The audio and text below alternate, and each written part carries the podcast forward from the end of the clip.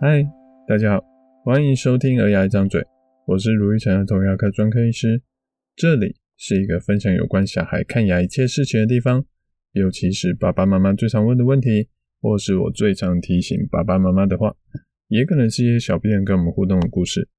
如果你还想了解更多，请直接 Google 卢玉成，你会找到更多我写的故事与内容。这个礼拜我在网络上看到了一篇文章。是一个妈妈在问说：“诶，某某某儿童牙医好不好啊？”现在是网络的时代，大家看牙前都想先上网探探口碑，这是很正常的。而引起我兴趣的是，下面一个家长留言，他说他之前小孩两岁半的时候，门牙已经蛀到连说话都闻得到臭味的程度了。家长说他先去了一个医学中心的儿童牙医。结果那个医生当天只跟他介绍了一个麻醉药膏，哦，就让他回去了。然后当天家长就带他回家里楼下的诊所，诊所的医师帮小朋友洗牙、放根管治疗的药物，然后补牙。他说小孩很开心的看牙齿，气氛很好。从此家长就对儿童牙医没有特别的信赖。听起来似乎楼下的那个医师很棒。是吗？其实啊，要让小孩看牙、洗牙，甚至补牙都不会痛，是真的做得到的。而且方法其实很简单哦，只要不挖蛀牙，小孩就不会痛。洗牙的时候，只要帮牙齿喷喷水，不去动到牙龈底下的牙结石，洗牙就不会流血，不会痛。好，就会很轻松。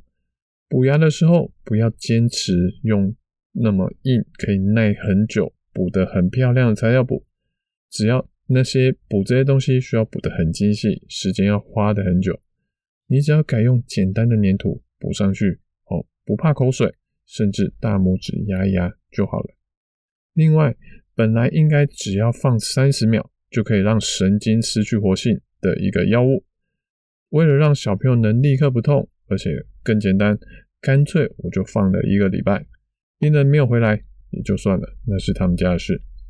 这些东西只要让病人哦，或是让家长觉得你有在帮他忙，而且小孩牙齿动，嗯，好像不见喽。就算只是做做样子，就算知道长期下来对牙齿、对身体都没有帮助，可是因为你有解决到家长的问题，家长对你的满意度就会很高，就会觉得哦，这个医师超棒的。可是这样子真的有帮助到病人吗？的确，有些家长他可能真的只需要这样的帮助。不过，其实我更想问的是，我们到底是用什么标准来判断一个医师好不好呢？这其实一直是牙医心中的一个痛，因为到底有多少医师、多少家长看得出来医师的技巧好不好？之前我就听到了一个不是牙医的朋友。带着三分的歉意哦，跟我说啊，我知道，就是你们这些牙医师朋友哦，都是牙医中的很厉害的角色。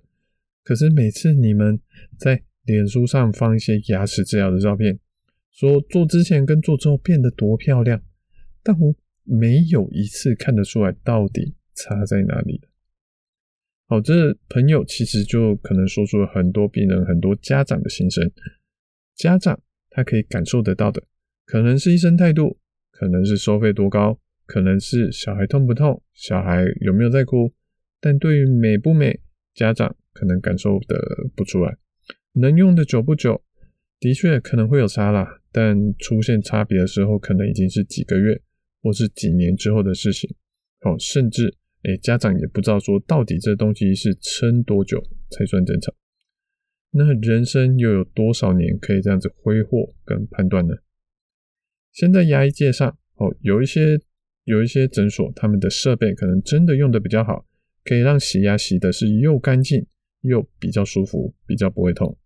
可是更多时候，如果病人只是要求说，哎，他希望不会痛，不要流血，干不干净，那就病人感受不出来的话，有些医生就只是说，好啊，你只要不会痛，是不是？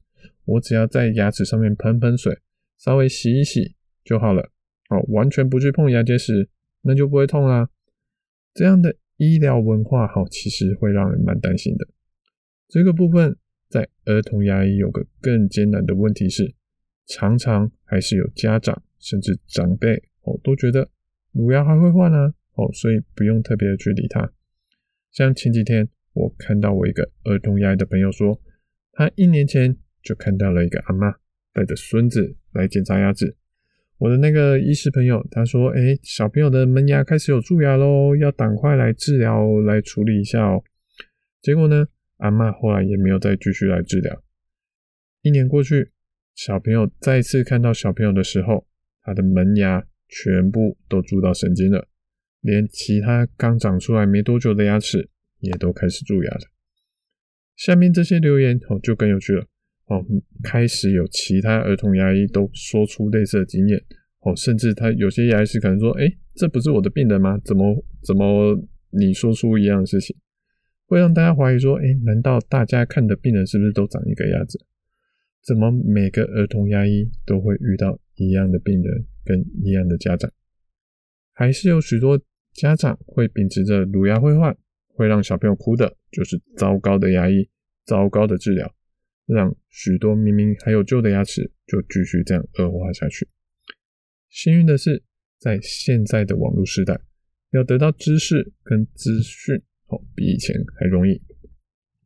除了说我自己哦有在写 blog 录 podcast 之外，也有还还有许许多多的儿童牙医也都还在传递正确的知识哦，甚至儿童牙医的学会上面也有许多不错的知识哦。希望的是，哦，其实大家希望的都是一样的，哦，就是能帮到一个小朋友，就是多帮到一个。小孩的牙齿越健康，吃得越好，其实身体也就会越健康哦。回过头来，我们开头说的那两个牙医师，哦，说实在的，因为我也只是听到那个家长的转述，我没有看到实际上那些家长的遇到的那两个医师到底做了什么。我不敢打包票说，诶，一定是哪个医师好，或是不好。我只能猜想说，可能第一个牙医师他只是还在帮小朋友做工具的介绍，或是讲解治疗计划。可能因为不符合家长期待，就没有继续后续的治疗。而第二个牙医师的确，他有达成家长期待，哦，让家长觉得说，哦，好像能跟小朋友处得很好。而有没有其他影响？他做的那些治疗标不标准？他的能撑多久？可能就要长期的后果才会知道了。其实就如同我刚说的，诶，我更好奇的是，各位爸爸妈妈到底是怎么去判断一个儿童牙医好不好呢？看牙齿有时候就像是读书哦，或是练习运动啊，或练音乐啊，或是练其他才艺都一样。有些人很享受。读书练习的那个过程，但大部分的人可能在这个练习的过程都会觉得很辛苦。可是要等到付出一定的成果之后，我们会有比别人更好的表现。那时候我们才会发现说：“哦，原来我的这些练习真的可以让我更好。”我们才会去喜欢去做这些枯燥乏味的事情。这其实就是我们常常提到的行为管理。里面的正向回馈，我们要感受得到那个开心，才会愿意持续的继续下去。我目前看过的一些小病人里面，有一部分他非常喜欢看牙齿，他进来跟出去都可以是笑眯眯的，好，还很开心的跟我说谢谢跟说拜拜。可是这些病人呢、其实只是少数，可能连五趴都不到，大部分的病人。其实都还蛮紧张，而且蛮容易会哭的。尤其我们的病人有一半以上是三岁以下的小孩，这些小孩他的能力真的还没有那么好，看牙齿几乎会哭、会紧张、会大叫，都是很正常的。但大部分的小孩其实也都只是来例行性的检查跟涂氟而已，虽然辛苦，但换得的是牙齿健康。这些小孩他当下诶应该是没有什么感觉啊，他不会感受得到我牙齿健不健康这件事情，但我会希望说他在多年以后可以感觉得到哦，原来牙齿健康没有蛀牙是一个很难得的事情。又那么刚好哦，早上我看到一段话也很适合分享跟大家说，当我们种下西瓜种子的时候，我们不一定就能成功的收获又大又甜的西瓜。可能西瓜种子长不出来，可能长出来了，结果西瓜不甜、不好吃，或是小小的。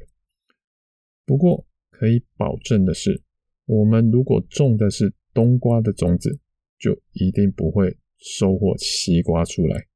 我们能采收的，永远只有我们栽种的东西。每个家长、每个病人期待的东西都不一样。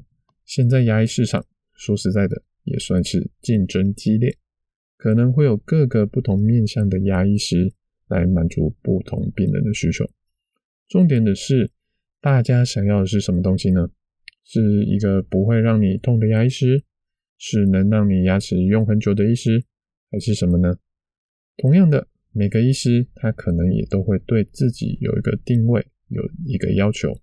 像我自己来说，我会希望我能提供一个安全看牙、降低小孩看牙难度，但又能保有医疗品质、延长小孩牙齿使用寿命的一个治疗。所以我花了很多时间在跟家长讨论怎么预防蛀牙，跟爸爸妈妈解释为什么我们要使用行为管理的技术。为什么要请妈妈暂时在外面等一下？还有有些病人为什么使用是豪氏牙套，而不是补起来就好？我们当然希望小孩能开开心心的。不过如果硬要把它排顺位来说，追求开心不会是我的第一名。我自己个人的第一名是，我一定要小孩是安全的，不要看完牙齿好像是出去出车祸一样。浑身是伤，哦，甚至出现什么意外，那绝对是不行的。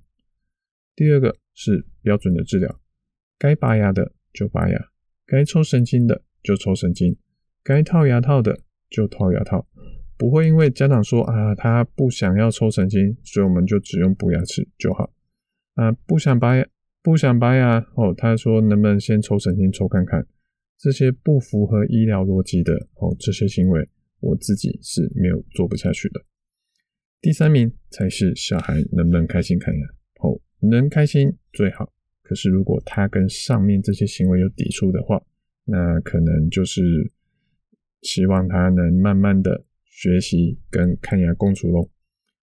我的时间有限，能实际看到小病人也有限，所以我会把我我平时会对我病人会对我遇到家长说的话。写成部落格，做成 podcast，希望能让更多人有更好的儿牙知识。这一集是第五十二集，刚好是我录 podcast 满一周年的时间。好，最近也刚好是我太太的生日。有些人可能会知道，当初我会开始在网络上分享这些知识，就是给准备怀孕生小孩的我我老婆看的。我希望她有一天在网络上找儿童牙医的知识的时候，能找到一些正确的知识。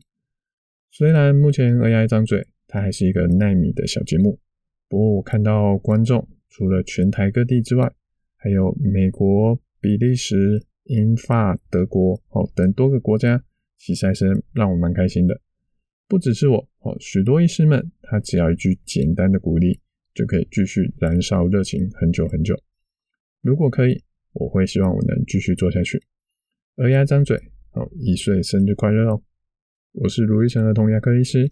如果你喜欢我们这集的内容，欢迎分享，还给我们一点评论跟意见哦。我们下次见，拜拜。